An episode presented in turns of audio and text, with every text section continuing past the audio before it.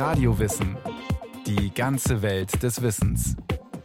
Ein Podcast von Bayern 2. Am Anfang war es nur eine Vermutung. Unter dem mächtigen Eispanzer der Antarktis gibt es Seen. Mittlerweile haben Forscher diese Seen dort tatsächlich entdeckt und ein bizarres Ökosystem.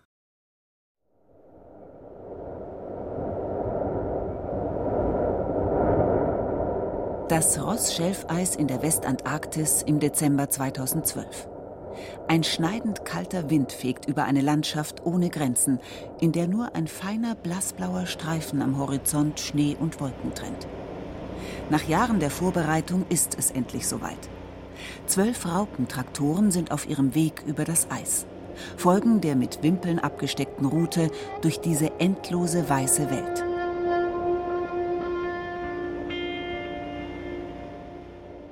Die Raupentraktoren ziehen Dutzende massiver Schlitten, die beladen sind mit 500 Tonnen Ausrüstung.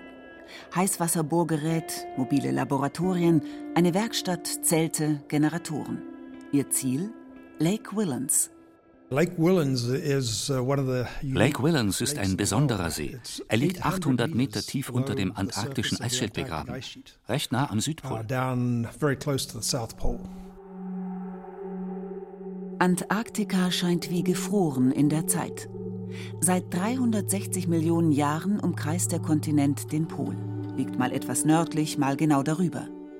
Trotzdem war Antarktika grün, Sümpfe und Wälder gediehen, denn der Kohlendioxidgehalt in der Luft übertraf moderne Werte um ein Vielfaches und wärmte die Erde wie eine Decke. Damals war das Land Teil eines sehr viel größeren Kontinents, doch der zerfiel. Zuerst drifteten Afrika und Indien nach Norden, später Australien. Weit entfernt stiegen neue Gebirge auf, der Himalaya, die Alpen, die Anden. Die frischen Steine kurbelten die Verwitterung an und sie sogen immer mehr Kohlendioxid aus der Luft. Der Treibhauseffekt ließ nach. Es wurde kälter.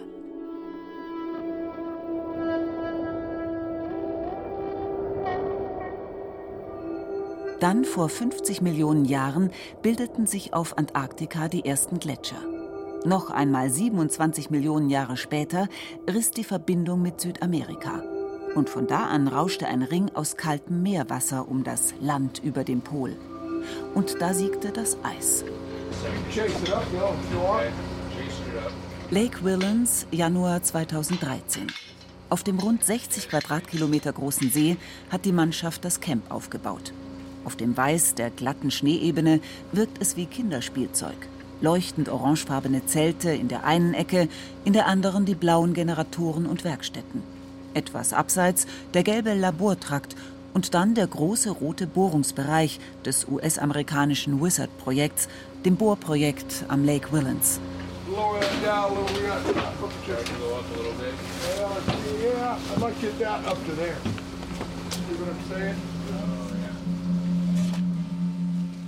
Rund drei Dutzend Menschen lebten und arbeiteten 2012, 2013 im Camp, erinnert sich Ross Powell. Der Geologe von der Northern Illinois University in DeKalb war einer der Wizard-Chefwissenschaftler. Obwohl antarktischer Sommer herrschte, war es kalt, beschreibt er. Die Temperatur konnte auf minus 15 Grad fallen. Der Wind zerrte an den Zelten, die Generatoren dröhnten und die Arbeit lief rund um die Uhr. Ziel war es, die 800 Meter Eis zu durchbohren und in den See vorzudringen, ohne ihn zu kontaminieren. Doch warum die Mühe? Wir interessieren uns für den Lebensraum unter dem Eis. Leben, das vielleicht seit Hunderttausenden von Jahren von der Außenwelt abgeschnitten ist. Uh,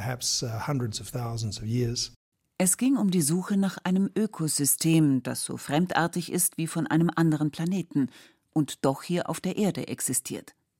Deshalb hatten Forscherteams extra für dieses Wizard-Projekt eine neue Bohrtechnik entwickelt, erzählt Expeditionsleiter John Briscoe von der Montana State University in Bozeman.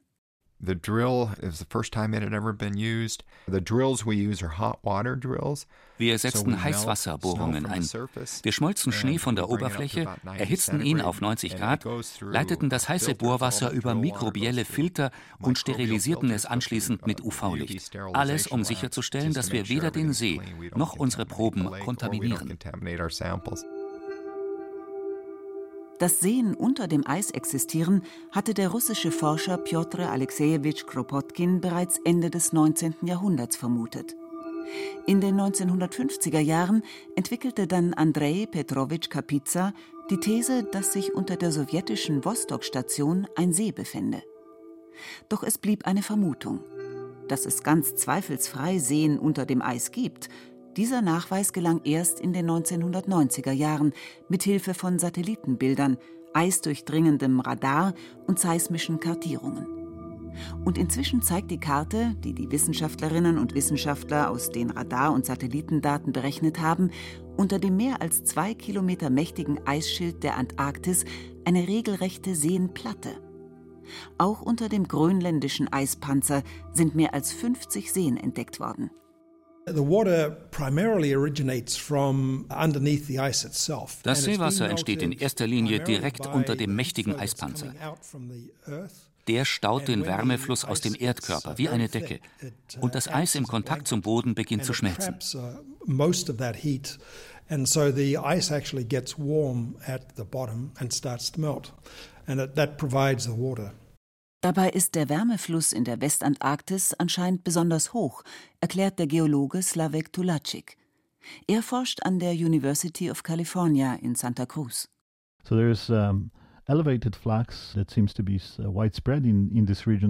also der Fluss scheint in der gesamten Region erhöht zu sein und sehr variabel, wie uns Radar und seismische Daten und auch zwei direkte Messungen verraten.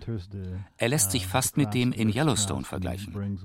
Aufgrund der Verteilung vermuten wir, dass Magma im Untergrund aufsteigt das zwar nicht an die Oberfläche durchbricht, aber seine Hitze abgibt und lokal, etwa unter dem subglazialen Lake Willens, den Wärmefluss stark erhöht. Berechnungen legen nahe, dass die Temperatur des Magmas unter der Westantarktis hoch genug ist, um jährlich Dutzende von Kubikkilometern Schmelzwasser zu erzeugen. In jüngerer Zeit hat es außerdem mehrere Veröffentlichungen uh, über gehäufte Erdbeben, uh, sogenannte Erdbebenschwärme, gegeben, uh, die in dieser Region in der Westantarktis auftreten. Also das Bild spricht dafür, dass dort über Jahrmillionen hinweg ein Stück Kontinentalkruste auseinandergezogen, ausgedünnt und zerbrochen wird. Das würde den erhöhten Hitzefluss erklären. And these regions tend to have high uh, heat flux. In der Westantarktis verdanken mindestens 60 subglaziale Seen ihre Existenz diesen Magma-Injektionen, vermutet Slavek Tulacic. Und das ganze Wasser sammelt sich unter dem Eis in einem komplexen System aus Flüssen und Seen. Ross Powell and it runs through valleys and uh, runs uh, in fact runs up mountains and then down valleys. Das Wasser fließt durch die Täler und tatsächlich auch die Berge hinauf. Uh, die Ursache dafür ist das Gewicht des Eises. Deshalb liegt auch der Lake Willens schräg an einer Hügelflanke. Wir sehen, dass sich diese Seen periodisch füllen und die Wassermassen immer wieder ausbrechen, um durch das Flusssystem abzufließen.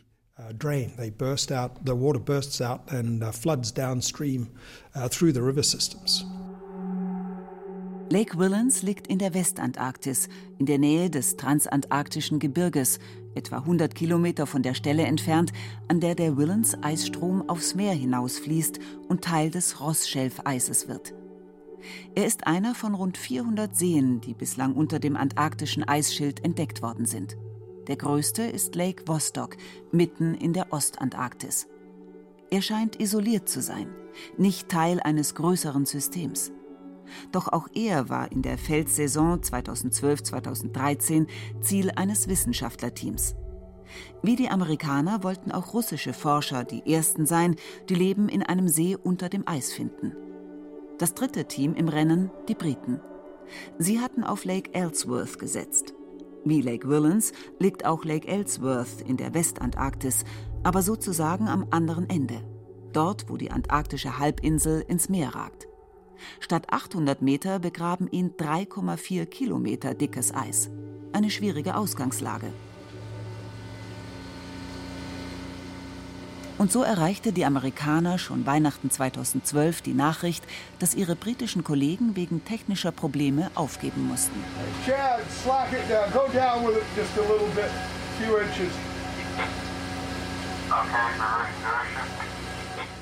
blieben also noch zwei Mannschaften, die als erste verkünden wollten, dass es tatsächlich Leben gibt unter dem Eis. Dass es existiert, war zwar zu vermuten, denn Wasser bedeutet Leben, jedenfalls auf der Erde. Aber Wasser allein reicht nicht aus. Leben braucht Nahrung und eine Energiequelle. Und die müsste noch unter Hunderten oder Tausenden Metern Eis zuverlässig funktionieren.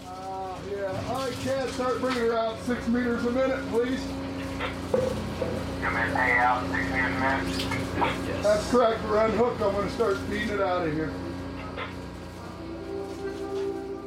Im Januar 2013 ist der Wasserstand im Lake Willens niedrig. Er liegt nur bei knapp zwei Metern.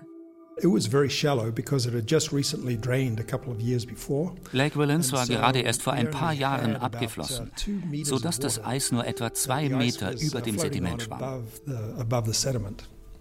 Als sich die Bohrung dem See nähert, bereitet die Lenkung Probleme. Die Nerven des Teams zum Zerreißen gespannt. Nichts darf schiefgehen. Der Grund? Wir hatten eine Deadline. Wir mussten das Camp abgebaut haben und raus sein, ehe der Winter kam. Und der Winter war nah.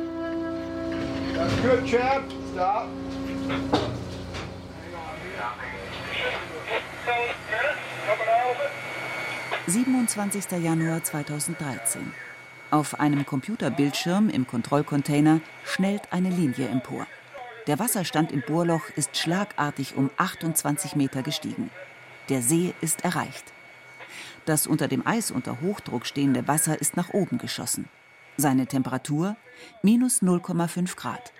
Eine Kamera wird herabgelassen. Im Kontrollcontainer starren die Wissenschaftler auf einen Bildschirm, auf dem konturloses, gleißendes Weiß zu sehen ist. Dann die Kamera hat auf dem Seeboden aufgesetzt.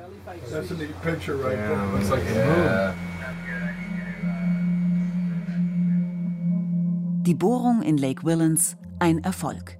Die Wissenschaftler begeistert. Über der Polarkleidung tragen sie weiße, sterile Anzüge, arbeiten ohne Pause, um in den wenigen Stunden, die ihnen bleiben, möglichst viele Proben aus dem Wasser und dem Sediment zu ziehen. Im Laborcontainer lassen sich unter dem Mikroskop erste Zellen nachweisen. Tests beweisen, die Zellen leben. Es gibt Leben unter dem antarktischen Eispanzer. Das Wizard-Team konnte den Nachweis als erstes erbringen. 130.000 lebendige Zellen in jedem Millimeter Seewasser, in etwa so viel wie in den meisten Tiefseebereichen. Den Forschern war ein erster Einblick in ein vollkommen unbekanntes Ökosystem gelungen. Später in den Laboratorien der Universitäten sollte die Analysemaschinerie anlaufen, denn die Frage war, wie dieses Ökosystem in Kälte und ewiger Dunkelheit fernab von Sonnenlicht und Photosynthese bestehen kann. People always ask me after our exploration of subglacial Lake Willens, was I surprised to find life under the ice sheet? John Briscoe war nicht überrascht, Leben unter dem Eis zu finden. Damit hatte er gerechnet. Überrascht hat ihn vielmehr die Vielfalt. Es waren allein mehr als 4000 Bakterienarten, alle an die Kälte angepasst und an das Leben in einem See, der mehr als 100.000 Jahre kein Tageslicht mehr gesehen hat. Die Messungen zeigten, was in Lake Willens pro Quadratmeter an Kohlenstoff für den Aufbau von Biomasse zur Verfügung steht, ist gerade mal ein Zehntel dessen, was der nährstoffärmste Tiefseeboden abbekommt. Um in dieser äußerst kargen Umwelt zurechtzukommen, haben sich Überlebenspartnerschaften gebildet. Ich sage gerne, dass sie Steine essen, um zu leben. Das heißt, viele dieser Organismen beziehen ihre Energie und ihre Nährstoffe aus den Mineralien der Steine am Grund des Eisschilds. Eine Frage ist, woher die Mikroorganismen stammen. Der Wind könnte sie aufs Eis getragen haben, wo sie sich im Lauf von rund 50.000 Jahren langsam nach unten vorarbeiteten. Dorthin, wo der Gletscher auf das Gebirge im Untergrund trifft und zu schmelzen beginnt. Die Analysen in den Universitätslaboren zeigen dann, dass das nur bei einem Teil der Fall ist. Die meisten Mikroorganismen sind marinen Ursprungs. John Priscu Unsere geochemischen Daten belegen einen marinen Einfluss, dass also das Meer bis hierher vordringt, wenn das Klima wärmer ist.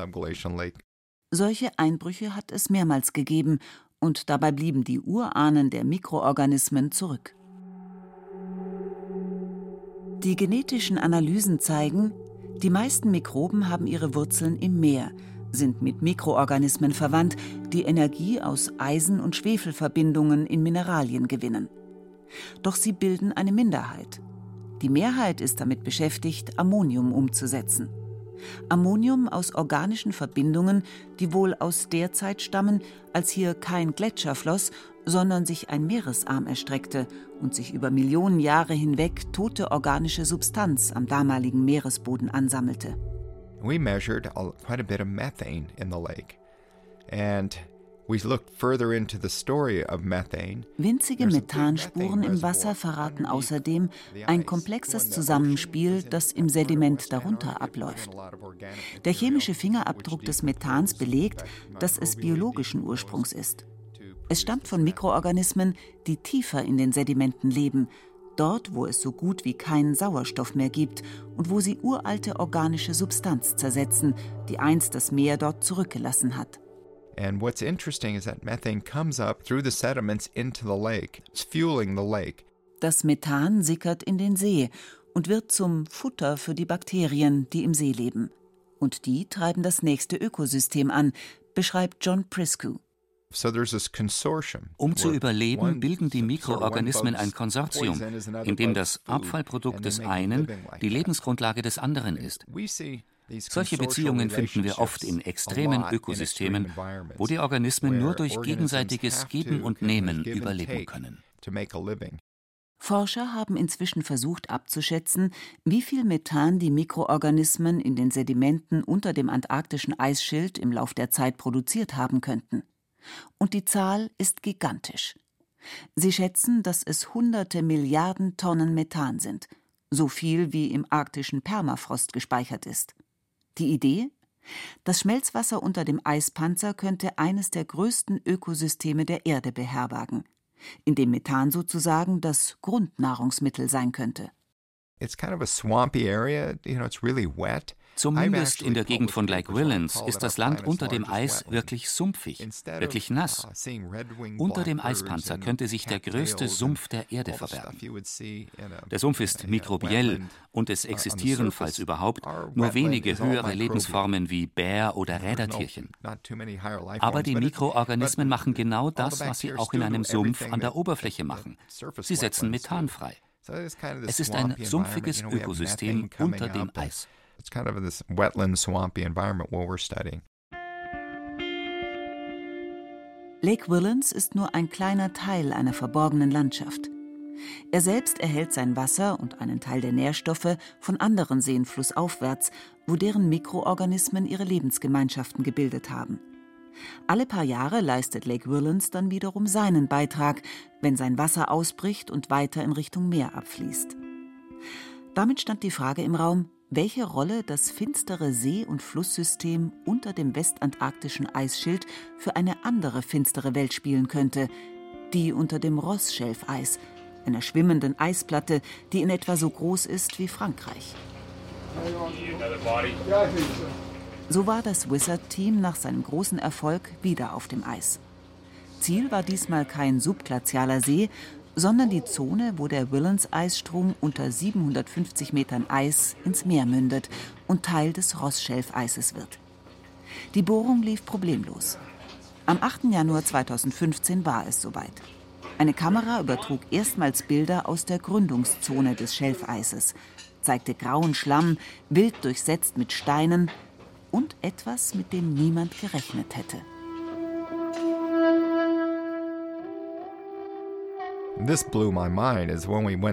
Als wir die Kamera hinabgelassen haben, hat es mich umgehauen. Dort unten schwammen überall Fische herum.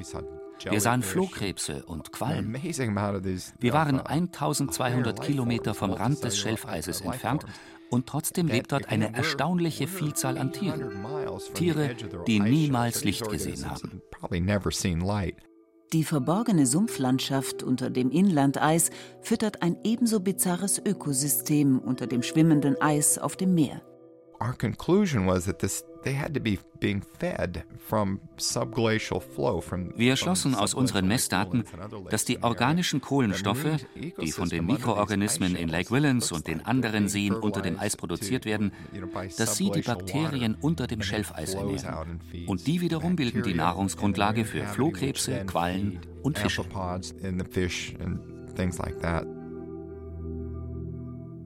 Was das Meer in wärmeren Zeiten an Nährstoffen zurückgelassen hat, nährt heute noch Leben unter dem schwimmenden Eis, mehr als 1000 Kilometer vom offenen Ozean entfernt. Doch hängen die Ökosysteme unter dem Eis davon ab, dass das Meer irgendwann einmal dorthin vorgedrungen ist und mit seinen Ablagerungen sozusagen eine Vorratskammer füllte? Von Lake Vostok, dem einsamen See mitten in der Ostantarktis, war dazu bislang keine Antwort zu bekommen. Die russischen Forscher hatten Kerosin als Bohrflüssigkeit eingesetzt. Alle Proben haben sich bislang als kontaminiert erwiesen, oder sie bestanden einfach nur aus Eis, ohne Mikroorganismen. Und so liegt die Hoffnung wieder bei John Prisco und seinem Team. Sie haben sich bereits das nächste Ziel ausgesucht: Lake Mercer, ein subglazialer See weiter im Landesinneren, am Abhang des transantarktischen Gebirges. Dorthin ist der Ozean seit Ewigkeiten nicht mehr gelangt. Lake Mercer soll verraten, welche Rolle Meeressedimente für das Ökosystem unter dem Eis spielen. Ich habe keine Ahnung, was wir dort finden werden. Wir sind auf alles vorbereitet. Es ist aufregend, denn wir werden etwas finden, das garantiere ich. Und was wir finden, wird die Wissenschaft weiterbringen und uns viel über Antarktika im Besonderen und die Erde im Allgemeinen erzählen.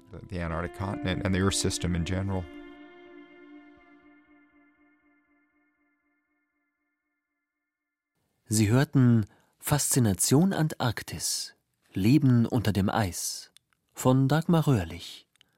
Es sprachen Rahel Contes und Friedrich Schloffer. Ton und Technik Jochen Fornell. Regie Martin Trauner. Redaktion Nicole Ruchlack. Eine Sendung von Radio Wissen.